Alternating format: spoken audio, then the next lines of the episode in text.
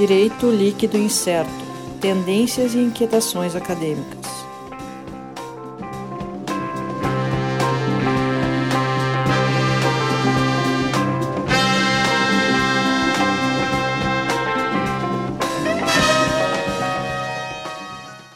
Olá pessoal, então, estamos aqui de volta mais uma vez nosso DLI Podcast Direito Líquido Incerto, novamente contando com a nossa equipe aqui, eu, Sandro Moraes, Alisson Capelari.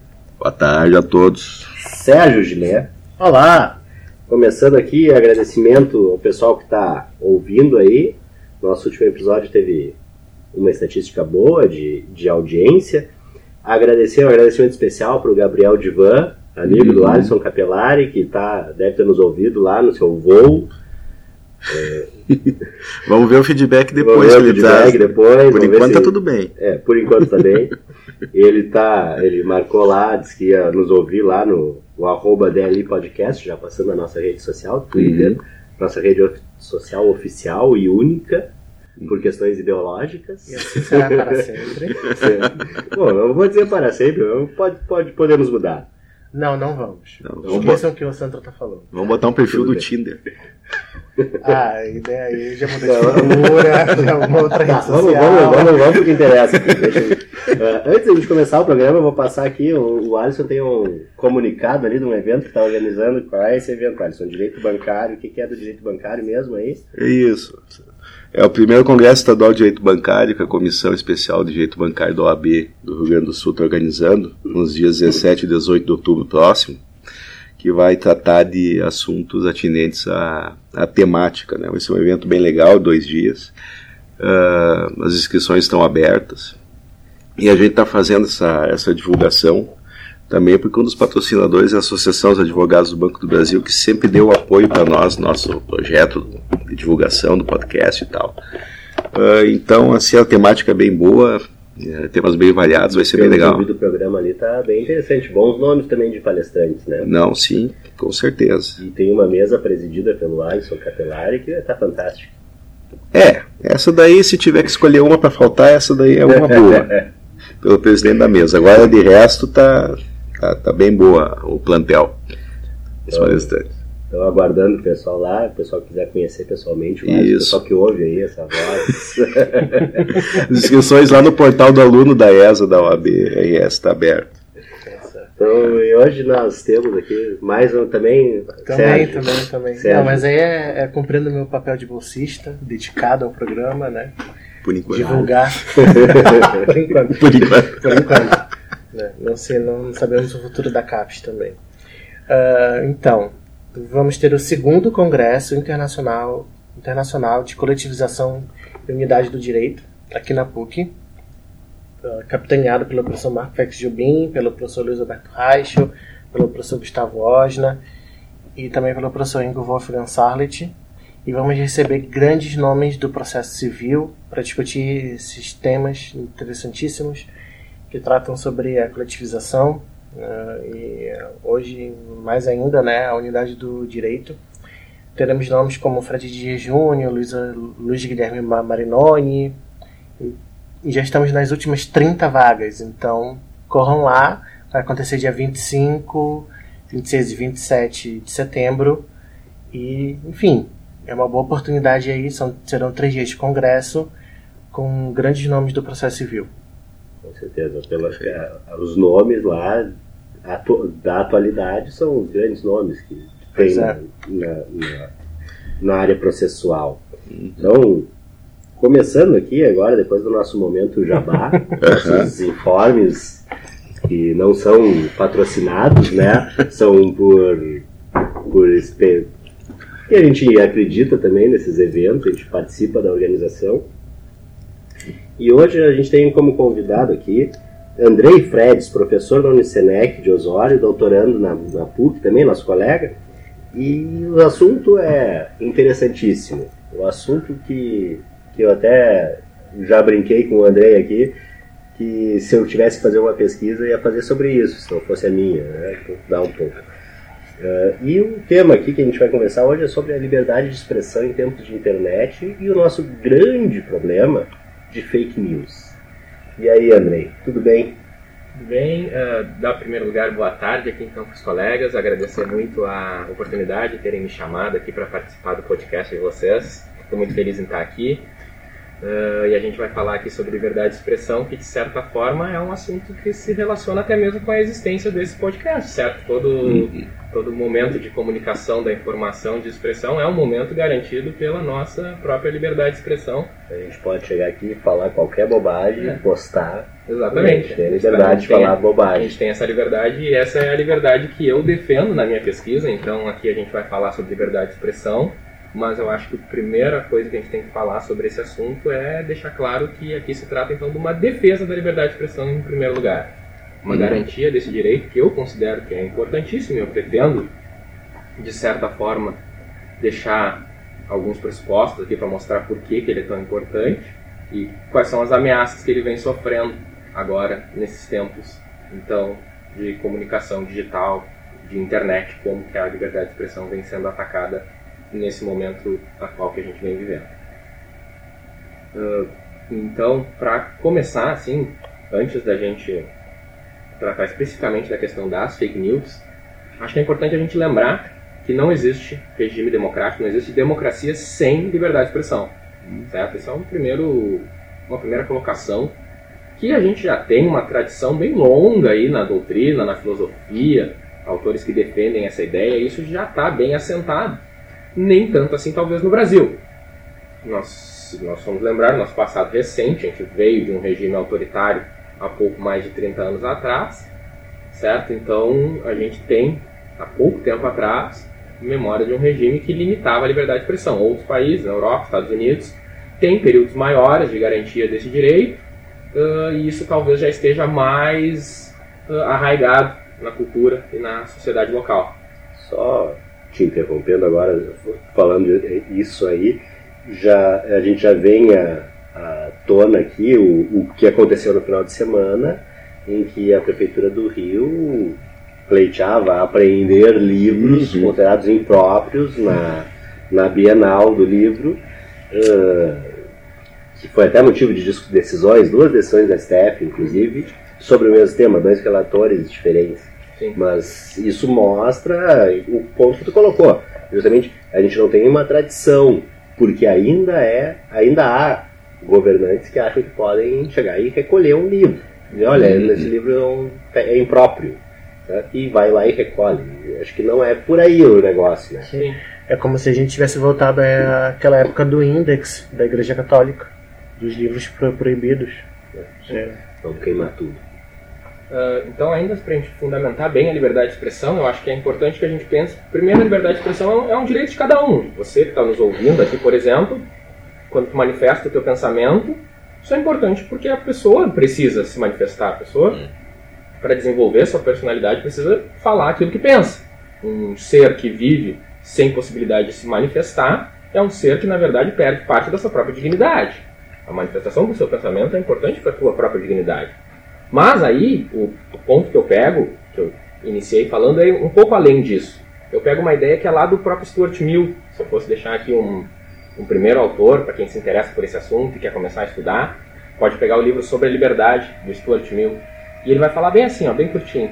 Fosse uma opinião um bem pessoal sem valor, exceto para o dono, se ser impedido no gozo desse bem constituísse simplesmente uma injúria privada, faria diferença que o dano fosse infligido a poucos ou a muitos. Ele é um autor ainda utilitarista, certo? Então ele vai falar, em primeiro lugar, que se a liberdade de expressão fosse importante só para mim que quero me manifestar, beleza, vamos ver aqui quantas pessoas vão ser censuradas, isso talvez seja importante. Mas aí ele vai dizer que a liberdade de expressão não é só isso. Mas o mal específico de impedir a expressão de uma opinião está em que se rouba ao gênero humano a posterioridade tanto quanto as gerações presentes aqueles que dissentem da opinião, ainda mais dos, do que os que a sustentam. Se a opinião é certa, aquele que foi privado da oportunidade de trocar o erro pela verdade, se errônea, perdeu o que constitui um bem de quase tanto valor, a percepção mais clara e a impressão mais viva da verdade, produzidas pela sua colisão com o erro. Então ele vai trazer essa noção que é um fundamento que a gente chama no direito de fundamento objetivo da liberdade de expressão. A liberdade de expressão não é só um direito subjetivo meu, de me manifestar, de desenvolver minha personalidade, também é algo que fundamenta a própria democracia, a troca de opiniões na sociedade, não existindo um regime democrático e plural sem essa liberdade garantida a todos. Isso a gente pode tirar ali do Mill, a gente pode tirar até lá de autores da Grécia, mas eu gosto muito de citar o Mill, acho que é um autor importante que fundamenta muito o pensamento norte-americano em relação a isso. Então aí se alguém tiver depois de dar uma estudada, de procurar algum autor, eu, eu sugiro assim começar a dar uma lida no Stuart Mill, acho que é um autor importante para fundamentar a liberdade de expressão, ele fundamenta muitas decisões norte-americanas, que depois eu vou falar sobre algumas aqui se der tempo. Uh, mas aí para trazer mais para o nosso assunto aqui do, do podcast, relação com a tecnologia, eu acho que vocês podem começar a imaginar, o pessoal que está vendo a gente falar sobre liberdade de expressão pode começar a imaginar a relação que a gente vai fazer. É que eu peguei, por exemplo, uma pesquisa norte-americana sobre onde e hoje em dia as pessoas buscam informações sobre política. Certo? Hum. Vocês estão nos ouvindo, por exemplo, estão buscando uma informação aqui a partir da gente. Onde? Na internet. Vocês estão ouvindo no Spotify. Uh, algo que eu espero que seja considerado uma informação válida para os nossos vale. ouvintes, né? Há controvérsias. Espera, tem esperança nisso. Uh, e aí foi feita uma pesquisa nos Estados Unidos que é o seguinte: a geração do pós-segunda guerra, essa pesquisa é do, de 2014, tá? Ainda já é um pouco antiga, ó, já tem quase cinco anos essa pesquisa. Uh, anterior às últimas eleições. É, anterior às últimas eleições. Uh, a geração foi perguntada onde que buscavam opiniões sobre o governo e sobre política em geral. Foi feito pelo Pew Research Center lá dos Estados Unidos, que faz bastante pesquisa de opinião. Uh, a geração do pós-guerra, chamada geração Baby Boomer, 60% buscam informações na TV local, TV do estado ou do município. Uh, depois vem outras redes grandes de TV, NBC, Fox, ABC, CNN, e o Facebook aparece lá embaixo, na sétima posição. 39% do, dessa geração busca informações no Facebook. Depois vem a geração X, que é a geração posterior, ali da década de 70, mais ou menos, que já coloca o Facebook em primeiro lugar como fonte de informação. 51% afirma se informar a partir do Facebook, 46% da TV local, 45% da CNN e assim por diante outras redes de TV. E depois os millennials, são aqueles nascidos assim de 85 em diante, uh, da década de 90, que uh, nessa pesquisa informaram que 61% deles têm o Facebook como principal fonte de informação. Então aí a gente já começa a fazer a nossa primeira ligação entre tecnologia, informação liberdade de expressão. Ou seja, atualmente, a liberdade de expressão, o canal principal da liberdade de expressão é a internet. Na época que o Stuart Mill escreveu, que eu coloquei para vocês agora, as pessoas talvez fossem para a praça para conversar sobre assuntos políticos, talvez ainda existisse. No máximo um jornal. Um jornal, é, imprensa impressa, só isso. Era o máximo que existiria, semanal e olha lá. Né? E com alcance local. É, exato, né? o máximo que haveria. Uh, depois, ao longo da década de 90, como eu falei aqui para vocês, a geração do pós-guerra ainda está acostumada a assistir as informações através da TV. Aí passou a ser a grande mídia, a mídia de massa na TV, a ser o caminho da liberdade de expressão e informação. Uh, mas a geração atual, o pessoal mais novo, principalmente, e essa pesquisa aqui, como eu mostrei para vocês, já é um pouco atrasada, já tem 5 anos e já é de uma geração que não é a geração mais nova, né? Eu não estou falando aqui do pessoal que tem 15 anos atualmente, estou falando do pessoal que tem 30, certo? Já é Sim. é uma geração que se informa basicamente a partir da internet. O pessoal não para mais para assistir TV ou ouvir rádio, em primeiro lugar já está procurando as coisas na internet. Então, a gente precisa colocar isso nessa discussão sobre liberdade de expressão, e aí surgem diversos problemas e um dos problemas que a gente quer abordar aqui é a questão das fake news. Se as fake news poluem esse ambiente, se as fake news são uh, um problema, se atrapalham o funcionamento do ambiente virtual, se levam a uma diminuição da capacidade da, da liberdade de expressão e da informação de chegar corretamente às pessoas e permitir aquele debate que o Stuart Mill tinha esperança de gerar lá um, uma certa dialética, certa pessoa pensa uma coisa, vê uma opinião contrária e depois forma uma opinião nova? Será que na internet isso acontece? Será que as fake news prejudicam essa possibilidade? Porque é uh, me parece que a internet te dá a possibilidade, dá a possibilidade para qualquer um expressar Sim. sua opinião de modo global. Inclusive para alguns estudantes do, da pós-graduação em Direito fazer um podcast e botar para o mundo inteiro, inclusive para paquistanês ouvir. Sim. Nosso paquistanês ouviu os últimos episódios? Não, eu, parou é, de ouvir. É, é, eu acho que ele não, conseguiu compreender bem o espírito do, do programa. Não deve ter entendido muito bem. Então, então essa questão, uh, uh, ao mesmo tempo que te dá a possibilidade de qualquer um falar, também dá a possibilidade de qualquer um falar coisa errada. Exato. Né? É. E, e, e, me parece também uma outra coisa que a gente estudou bastante aqui em algumas disciplinas, que, que a, a segmentação, principalmente das redes sociais, acaba fazendo com que a pessoa fique num, numa bolha. Na, na bolha. Na, eu estava pensando nas câmaras de eco. É, né? é, de ficar repetindo exaustivamente as mesmas ideias. Então esse debate do, do John Stuart Mill de, de ter a dialética não existe. Pois é, né? é, é, exatamente o contrário. É, esse é um problema que eu, que eu vou abordar aqui um pouco mais pro final, mas a gente, a gente pode até dar, dar uma invertida aqui. A, é, a ideia. Antecipou uma ideia que eu ia trazer, porque é a ideia da polarização. Uhum. A ideia da polarização que leva ao extremismo que eu acho que os nossos ouvintes conseguem perceber. Acredito que isso seja uma coisa perceptível. Uh, porque a ideia da liberdade de expressão é que seja possível que haja essa dialética. A dialética significa que tu apresenta tua tese, outra pessoa vai apresentar uma tese contrária e dali a gente vai formar uma síntese. E muitas vezes na rede social o que a pessoa faz é quando ouve uma tese contrária, clica no botão de bloquear e nem quer saber o que o outro tem a dizer, né? Seja a ideia melhor ou pior. Então esse é o problema, se isso realmente acontece. Sim. Mas esse é um problema que aí, uh, você é a pessoa das estatísticas aqui hoje, tem uma outra pesquisa norte-americana, deixa eu achar aqui para vocês, que eu, que eu andei pesquisando sobre a questão da, da polarização. Tá aqui, ó. Uh, nos Estados Unidos, uh, em 94, uh, prestem atenção, 94, foi feita a pergunta para pessoas que se identificavam com o Partido Democrata, qual era a percepção deles em relação às pessoas que faziam parte do Partido Republicano. 16% disseram que consideravam que eram pessoas ruins, tinham uma opinião desfavorável em relação a essas, às pessoas do outro partido. E do Partido Republicano em relação ao Democrata, a mesma coisa, 17%, isso em 94. 20 anos depois foi feita a mesma pesquisa, e agora 38% tinham uma opinião desfavorável, democratas em relação aos republicanos, ou seja, mais que o dobro, e 27% consideravam os republicanos uma ameaça ao bem-estar da nação. Enquanto do Partido Republicano, 43% tinham uma opinião desfavorável em relação aos democratas e 36% pensavam que os democratas eram uma ameaça ao bem-estar da nação. Aqui, novamente, uma pesquisa norte-americana, mas eu acho que se vocês pararem para pensar no caso brasileiro, acho que dá para a gente pensar que isso talvez é, fosse semelhante. Em 94, né? tirando esses 16, 17%, os outros tinham possibilidade de conversa. Sim. Hoje em dia inverte, é 60% para a é, gente não é um tem a possibilidade de conversa. Sim. Mais um terço. É, então, uh, isso é um problema que está sendo verificado nos Estados Unidos. Acredito que esteja sendo verificado aqui. A gente não tem dados estatísticos tão elaborados, assim, não tem pesquisas uhum. sendo feitas. Aí fica talvez uma dica se alguém tiver a fim de fazer essa pesquisa. Quem sabe seria uma ótima pesquisa a ser feita, né? Qual é a percepção que as pessoas têm em relação a outros partidos políticos? Porque uh, aí eu já vou puxar mais um gancho aqui, já que a gente já inverteu a hora sim, sim. que a gente está falando. Fica à vontade. Não, e até porque hoje uh, muita gente se dizia uh, que, que, votou em, em determinado candidato, estava votando em determinado candidato porque era anti-determinado partido. Sim. É. Não, meu voto nesse candidato é porque eu não quero aquele, aquele partido mais.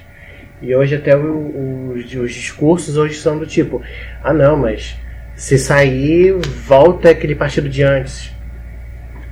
Não. Que isso, e aí por isso a gente vai aceitar a situação atual? Enfim, fica o questionamento. Uh, aí para continuar, então, eu, eu gostaria de pegar outro autor aqui que eu acho que é importante, agora um autor bem mais atual, que é o Steven Levitsky e o Daniel Ziblatt, que escreveram um livro Como as Democracias Morrem, é um livro que está bem na moda. Uhum sei. Uh... Acho que deve estar entre os mais vendidos. É, uhum. com certeza está entre os mais Sim. vendidos, tanto nos Estados Unidos quanto aqui. Uh, e eu peguei uma pequena passagem aqui para falar sobre algo que eu considero que se relaciona com essa ideia que a gente está trazendo. Ele vai criticar uh, a postura do Donald Trump lá nos Estados Unidos.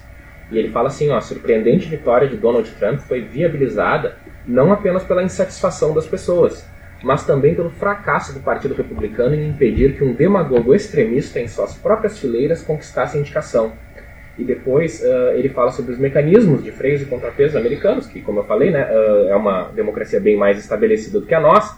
Então, nos Estados Unidos se espera que esses mecanismos sejam suficientes para, eventualmente, impedir que um líder extremista tome uma concentração de poder para si. Certo? Esses mecanismos deveriam ser suficientes, era isso que os americanos acreditavam. E ele vai falar que esses mecanismos de freios e contrapesos, além, claro, dos papéis institucionais, do legislativo e do judiciário, uh, possuem o que ele chama de do, duas normas uh, implícitas. Ele chama de duas normas básicas que preservam os mecanismos de freios e contrapesos dos Estados Unidos. A primeira é a tolerância, uh, que é o entendimento de que as partes concorrentes se aceitam umas às outras como rivais legítimas, e a contenção, ou a ideia de que os políticos devem ser comedidos ao fazerem uso de suas prerrogativas institucionais. Tolerância e contenção. Eu acho que são duas ideias que atualmente a gente não vê no cenário político brasileiro. O cenário político é intolerante em relação aos outros partidos, uh, chegando a dizer que se, se não ganhar as eleições não vão aceitar os resultados. Uh, isso é a primeira ideia Sim. que ele critica lá no, no, Donald Trump, lá o, o Daniel Ziblatt e o Steven Levitsky criticam que o Donald Trump fez esse mesmo discurso, dizendo que ele não aceitaria se não houvesse uma vitória dele. Uh, e a questão da contenção, de se resguardar, de fazer uma declaração uh, oficial de forma contida e não uhum. escancarada. Então, essa é uma crítica que ele faz lá em relação ao Donald Trump uh, no mau uso então das suas prerrogativas institucionais, que seriam, de certa forma, guardiões da, dos freios e contrapesos constitucionais. E, e, dentro aqui, já, já que tu to, começou a tocar em questão de, de eleição, de, citando Donald Trump, acho que foi onde se começa a falar de forma bastante forte em fake news, né? Eu não sei se antes disso já, já, já se explorava esse tema, ou, ou ele chega mesmo a partir da, da, dessa eleição do Donald Trump como sendo, como sendo visto como um problema.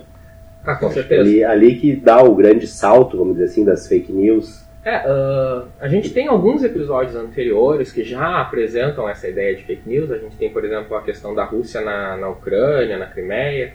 Uh, e depois a gente tem também a questão do Brexit, uh, da influência das fake news na, na decisão dos, da, Inglaterra, da Inglaterra em relação ao Brexit. E, inclusive, eu tenho uma pesquisa também sobre isso.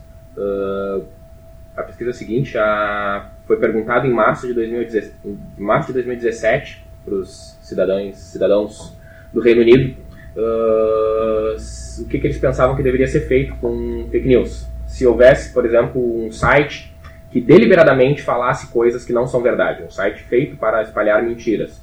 E 79% consideram que é um problema a existência desse site, ou seja, que alguma coisa deve ser feita. E uma das coisas que deve ser feito, 48%, entende que as mídias sociais, como Facebook, Instagram, WhatsApp, deveriam uh, proibir que tais sites veiculassem informações nessas mídias. Sites que veiculam deliberadamente notícias falsas para os britânicos são um problema para 79% deles, e desses 79%, 48% acham que uma das medidas cabíveis é proibir que esses sites mandem mensagens no Facebook, compartilhem notícias e tal.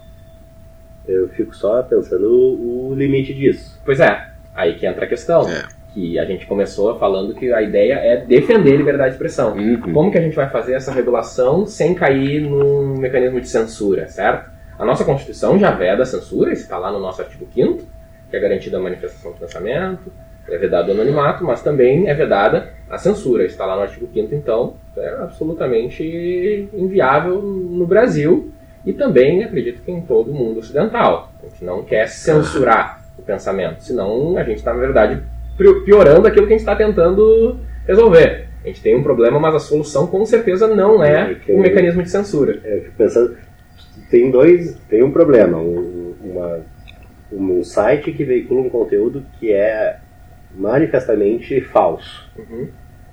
E ao mesmo tempo tu não pode proibir porque é, ele tem a liberdade de expressão dele. Sim. Como é que a gente resolve isso aí? Pois é, esse é um dilema que acho que a, que a gente não vai resolver aqui, né? Se a gente tivesse essa resposta para isso aqui hoje, acho que a gente estaria com um podcast não, então. a gente estaria dando uma solução bem importante Sim. aí. Acho que a gente não vai ter essa solução hoje. Mas eu acho que a gente tem que começar a pensar em alguns mecanismos, porque a gente de fato tem um problema.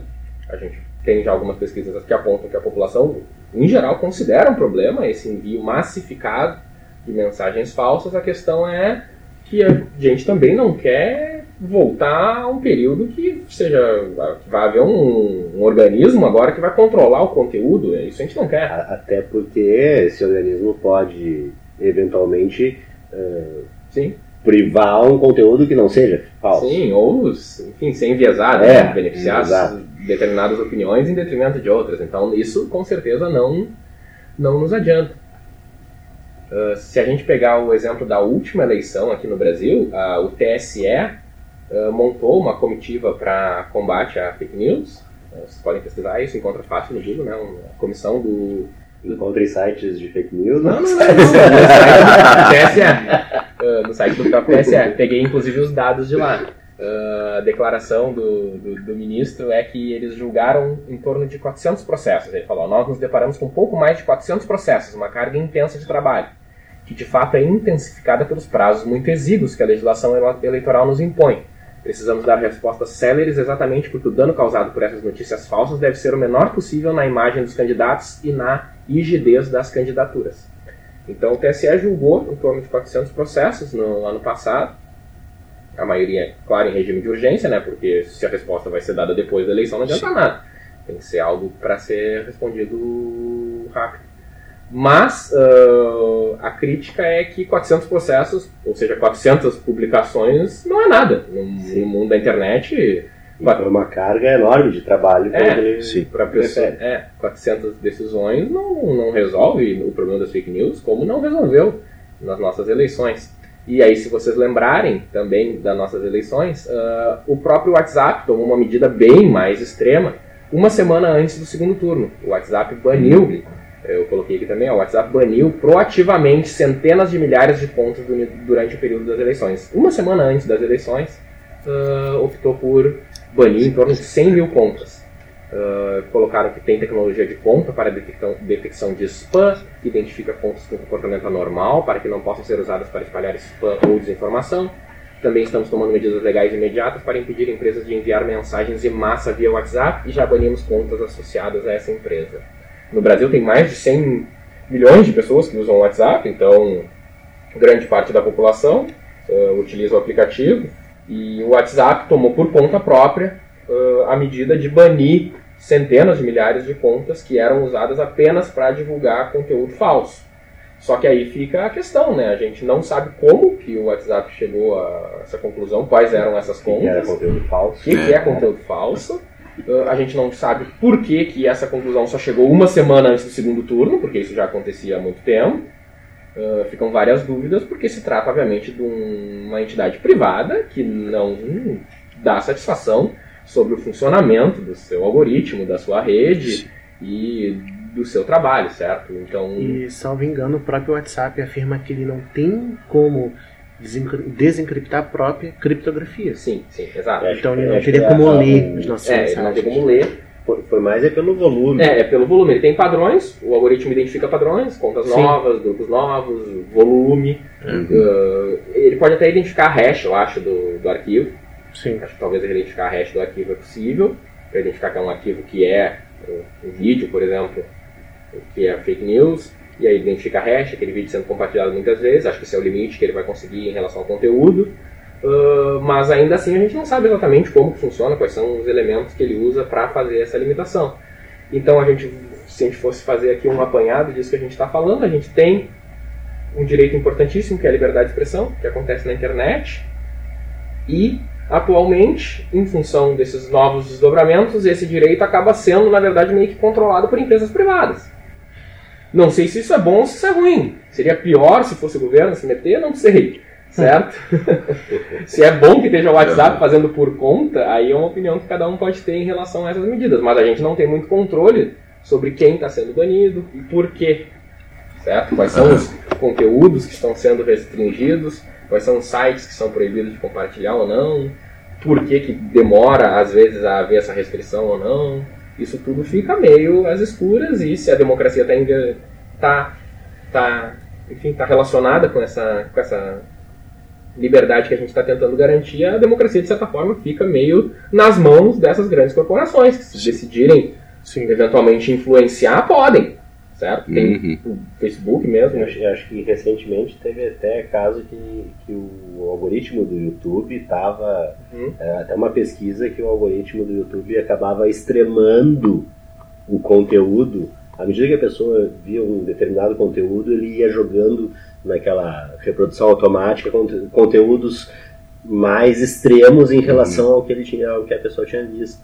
Uhum. De modo que lá pelas tantas a pessoa estava recebendo conteúdos extremos, assim, enviesados a partir de uma de um algoritmo que está direcionando ali, está impulsionando um determinado conteúdo em detrimento de outro. Quem, qual é esse algoritmo? Quem coordena? É, e o algoritmo faz isso porque isso prende a pessoa por mais tempo no, no, no próprio YouTube, né? A pessoa é. vai cada vez se interessando mais por aquele conteúdo, fica mais tempo lá, isso gera maior remuneração pro, pro site. É isso. O interesse do algoritmo é manter a pessoa lá. Esse é o, é o objetivo final. O site não quer que tu saia de lá. O Facebook não quer que tu saia do Facebook, o YouTube não quer que tu saia do YouTube. É, é isso. Esse é o objetivo. Então, a gente volta lá para porque a gente começou falando é. que eu antecipei, que é justamente a questão da polarização. Sim. De tu ir jogando ao extremo e mostrando só o que a pessoa quer ver uhum. ou o que ela acha que quer ver e, e, e jogando cada vez mais para um extremo, para um tipo de posicionamento. É, a pessoa começa assistindo um vídeo sobre geografia e termina assistindo um vídeo sobre terraplanismo. Uhum. Pode ser. E, enfim, né, uh, falar um pouco da polarização, eu tenho mais um, um dado aqui que eu coletei, uh, pegando de novo lá desde 94, aqui novamente nos Estados Unidos, eu peguei bastante dados americanos. Uh, em 94, foram feitos questionários, aqueles sobre a opinião política das pessoas, e aí relacionando com dados socioeconômicos. O que, que faz com que as pessoas se coloquem do lado do, do Partido Democrata, do lado do Partido Republicano, e a diferença era uh, 15% em relação apenas à opinião política, 14% em relação à etnia, uh, 9% em relação à educação, um pouco menos em relação à religião, 5% em relação à religião, 6% em relação à idade, enfim, todos os dados eram mais ou menos na faixa de 5 a 15%, todos os dados socioeconômicos. Quando a gente chega a 2017, uh, o partido político da pessoa chega a fazer uma diferença de opinião política de até 36% de um democrata para um republicano, enquanto quesitos como etnia, religião, idade, educação se mantêm mais ou menos estáveis, certo? O pensamento, sei lá, de mulheres e homens em relação ao aborto, por exemplo, que é uma discussão nos Estados Unidos, varia muito menos do que varia entre democratas e republicanos. Mas isso não era tanto assim há 20 anos atrás. É isso que essa pesquisa quer demonstrar. Que essa polarização entre partidos políticos, entre posicionamentos políticos, se extremou muito mais do que entre qualquer outra característica socioeconômica da sociedade. Existe diferença de pensamento em, em, relação, sei lá, eutanásia, mas isso varia pouco se a pessoa é branco, hispânico ou negro. Mas se a pessoa é democrata, republicano, isso agora varia muito, isso não variava tanto há 20 anos atrás.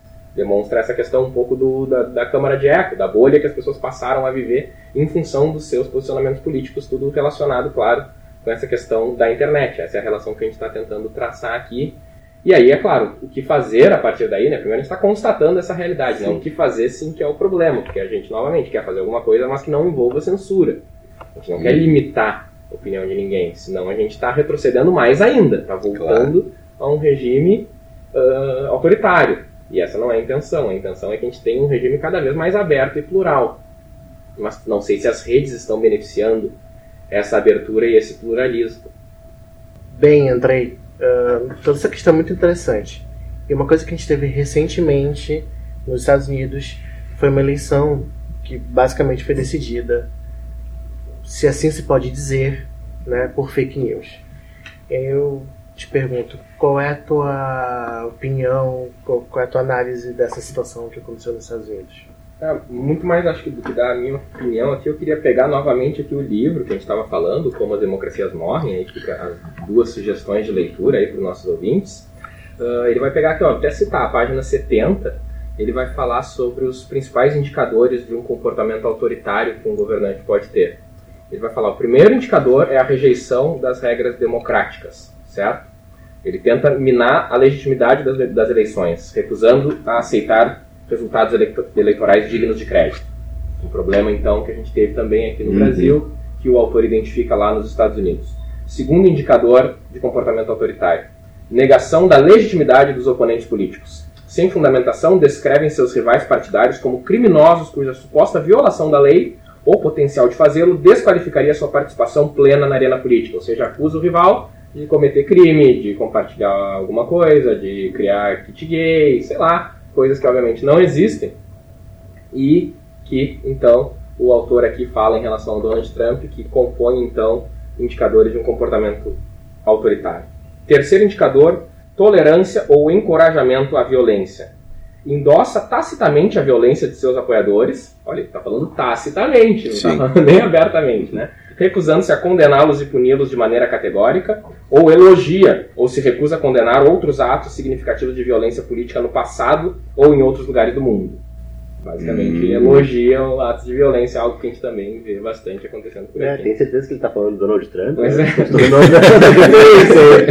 é. eu acho que ele não ele botou o Donald Trump aí, mas não é, é. ele está falando de outro. Eu não sei, eu acho que ele está bem prevendo o futuro, né? Porque o livro aqui é de 2017 e eu vejo algumas coisas que aconteceram um pouco depois disso aqui, bem exemplificadas. E por fim, um último indicador que ele coloca do comportamento autoritário é a propensão a restringir liberdades civis de oponentes, inclusive a mídia. E aí a gente pode falar, por exemplo, do caso que a gente estava vendo agora há pouco no Rio de Janeiro, da restrição da publicação dos livros, é uma liberdade civil, certo? Sim. Manifestação do pensamento artístico através de uma publicação de uma história em quadrinhos, certo?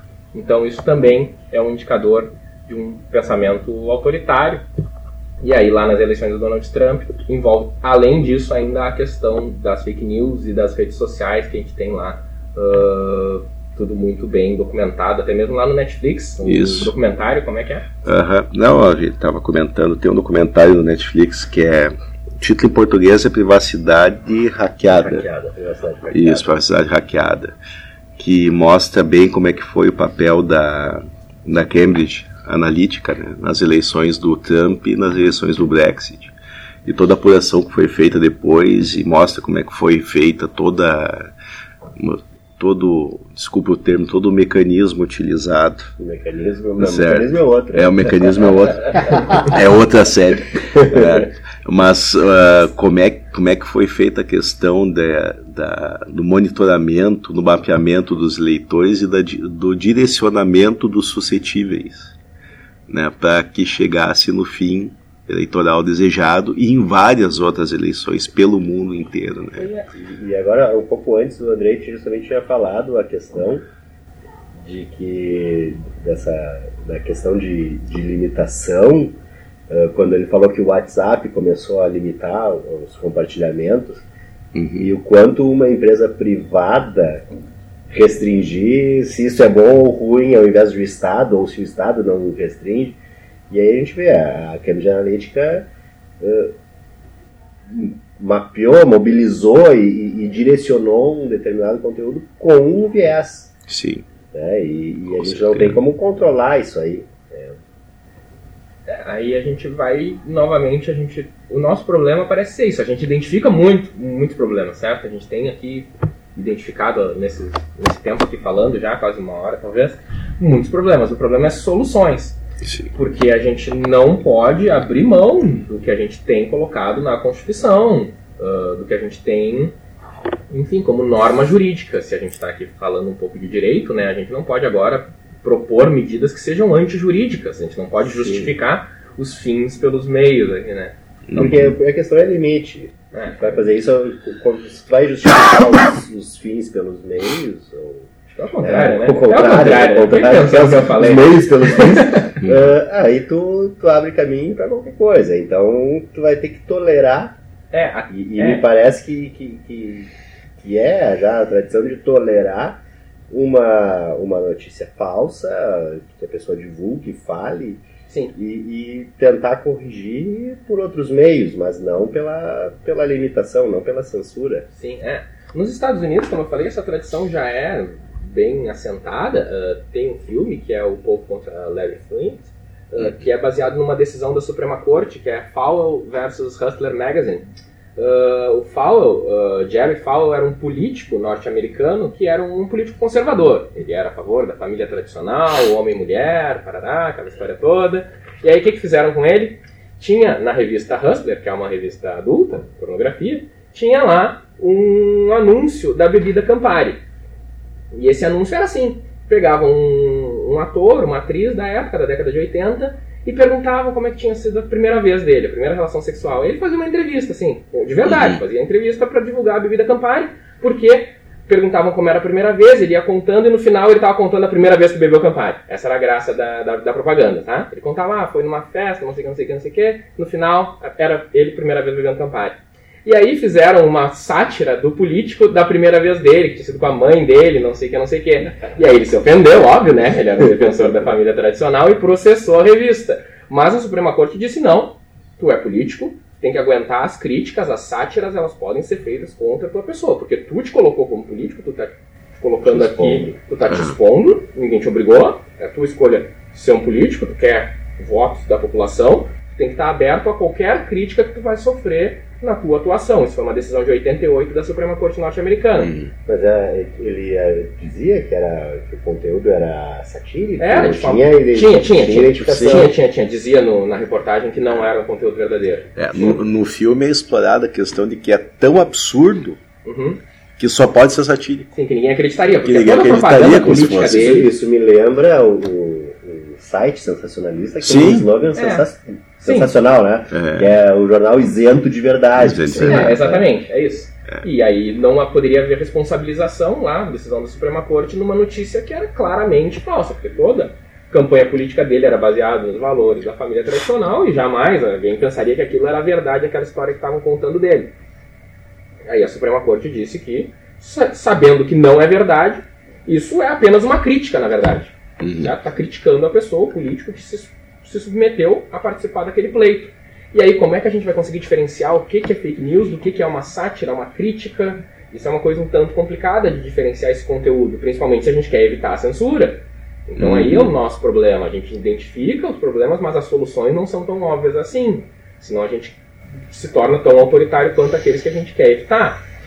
Aí acho que meio para já ir encerrando, eu peguei aqui é, de abril uma lista de recomendações que o TSE fez para enviar para o Facebook, que é o dono do WhatsApp, sobre sugestões que poderiam ser mudadas na plataforma. Eu não sei se os nossos ouvintes vão concordar com essas mudanças hum. aqui, eu vou falar para vocês. A primeira, reduzir o encaminhamento para até 5 pessoas ou grupos, em vez de 20. Atualmente, se quiser Sim. encaminhar uma mensagem, pode encaminhar para até 20 pessoas. TSE sugeriu que fosse encaminhado até cinco pessoas. O pior, até cinco. O, pior é quando tu tem quatro, cinco grupos com uma mesma pessoa e ela encaminha em todos esses grupos a mesma coisa. É. Atualmente ela pode fazer isso até 20 grupos. Aí o TSE sugeriu que fosse até cinco e isso já é assim na Índia, que também teve Sim. um problema relacionado a fake news. Segunda sugestão, eliminar o botão de encaminhamento de mensagens de áudio e vídeo. Pode encaminhar só texto e foto. Não encaminha nem áudio nem vídeo. É a segunda uhum. sugestão. Não sei se é uma boa sugestão reduzir o número de grupos que um usuário pode criar de 9.999, que é o número atual, uhum. para 499. Para 9. É. Não sei por que exatamente 499. Por que 9.999? Por que o 499? É, não, não, não, não tá fundamentado. Não, não tem muito fundamento, mas é, é isso. A sugestão, tu não pode criar tanto grupo. Não pode criar 10 mil grupos. Pode criar só 500 grupos. Ainda é bastante. Definir um número máximo de grupos de que o usuário pode participar simultaneamente. Atualmente pode estar em quantos grupos quiser não tem número máximo. Inserir mecanismo de checagem de fatos e verificação de notícias falsas dentro do WhatsApp, tal como a ferramenta de contexto do Facebook. Acredito que seja tipo um botão de like, dislike, alguma coisa assim, votação para cima e para baixo, tipo para avaliar a é. publicação, um mecanismo de checagem. Não sei exatamente o que, que se pretende a partir disso. Mas, em tese, se a comunicação é criptografada. É, não sei. Eu não sei como é que poderia ser feito. É. Enfim. A... É, a, a mensagem ser criptografada, mas não o registro da É, o registro, sim.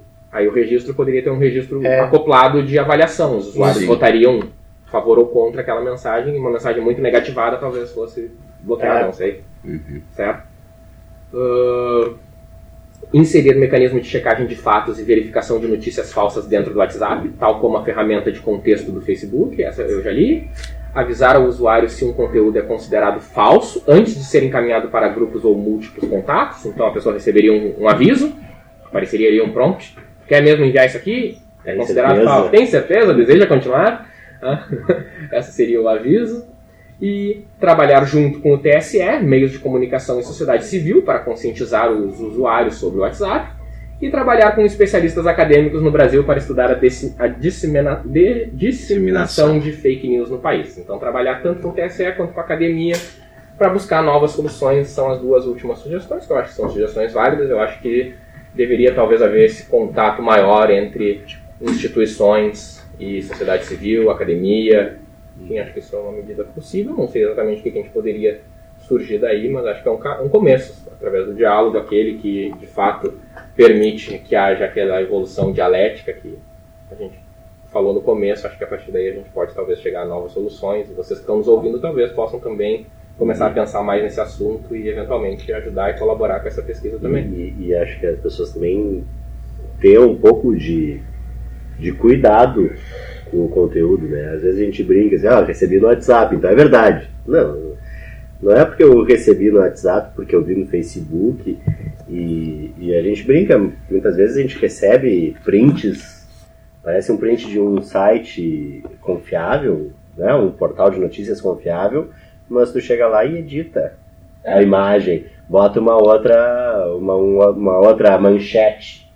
É, e aí vai lá e compartilha. Pô, é, a última medida e melhor possível, né, só que é uma medida a longo prazo, que é uma educação e senso crítico da população, certo? Se a população tivesse mais senso crítico para verificar aquilo que lê e não sair compartilhando sem ter certeza, isso seria o melhor possível, mas isso é uma coisa que a gente Sim. não vai uh, ter grandes mudanças, vai eu acho, assim, em pouco, tempo. A gente vai ter muitos pleitos eleitorais ainda com volumes de fake news sendo compartilhadas e a gente não vai ter ainda uma formação de um senso crítico capaz de eliminar esse compartilhamento por parte da população em geral. Então isso seria a medida ideal, acho, que eventualmente se fosse fomentado um maior senso crítico, talvez da base, nas escolas, ensino fundamental, fosse mais crítico do que, enfim, conteudista. Então é uma medida a longo prazo. Andei, então assim, dentro do, do propósito até no, do programa, do podcast aqui, a pergunta, vou encaminhar a pergunta básica que eu faço para todo convidado que vem aqui. Para quem quiser começar a pesquisar nisso. Universitário quer fazer um TCC, pessoal da, na, da pós quer fazer um trabalho de um trabalho de conclusão.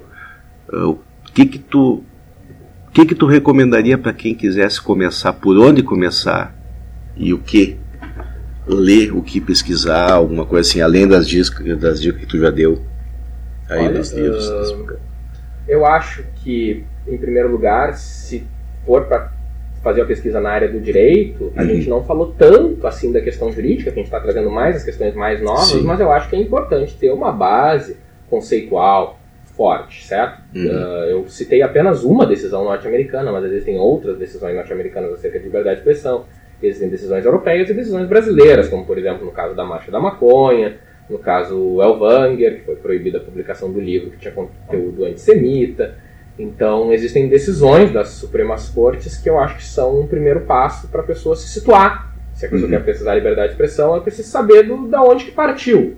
Certo? Ela não, não, não vai compreender o ponto de chegada. Eu acho que tem que fazer esse retorno, ir lá, procurar decisões. Uh, alguns autores também, clássicos, como os que a gente já tinha falado aqui. Falando do John Stuart Mill, né? É, uhum. é importante, pode pegar Sobre autores da filosofia, mas também pegar autores do direito, pode pegar o Woodworking uh, pode pegar outros autores, também nacionais, uh, que vão ajudar na, na pesquisa. Mas aí, quando for realmente partir para a pesquisa mais recente, se a pessoa quer estudar a questão da internet, a pessoa vai ter que buscar mesmo na internet mesmo. Uh, a pessoa vai Sim. estar dependendo da própria internet para buscar esse tipo de informação em revistas acadêmicas, onde tem bons artigos já sobre esses assuntos.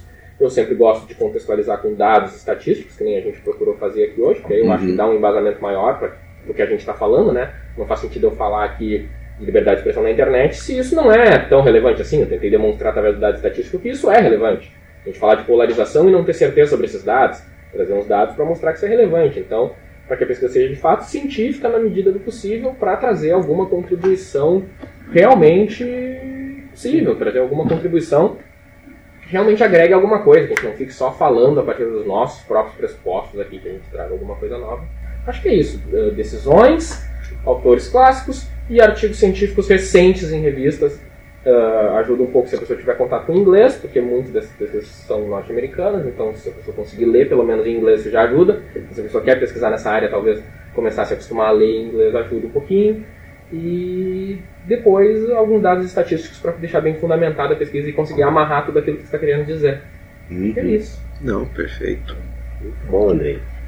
Então, encerrando aqui hoje. Né? A gente fez teve uma conversa muito legal aqui com o Andrei e, e falando bastante aí de liberdade de expressão, um tema muito é, que a gente pensa a gente pensa hoje que muito atual, mas que, que já que vem com, com problemas desde 1800 e alguma coisa, pelo menos se trabalha isso, mas que hoje tendo uma uma repercussão na atualidade bastante significativa. Né? Uhum. Valeu, Andrei. Muito obrigado pela presença aí, pela, pelas explicações bem embasadas cientificamente, com dados. Né? Coisa difícil de se achar. É. Pessoal muito uh, chutando muito aí, alguém tá atrás aqui com, com um dado estatístico certo. E lembrando, logo mais estaremos lançando o nosso verificador de fake news. Vai, o verificador de fake news do DLI Podcast. tá certo. Valeu, Alisson. Valeu, Sérgio. Obrigado. Andrei. Obrigado. Valeu, valeu. Até mais.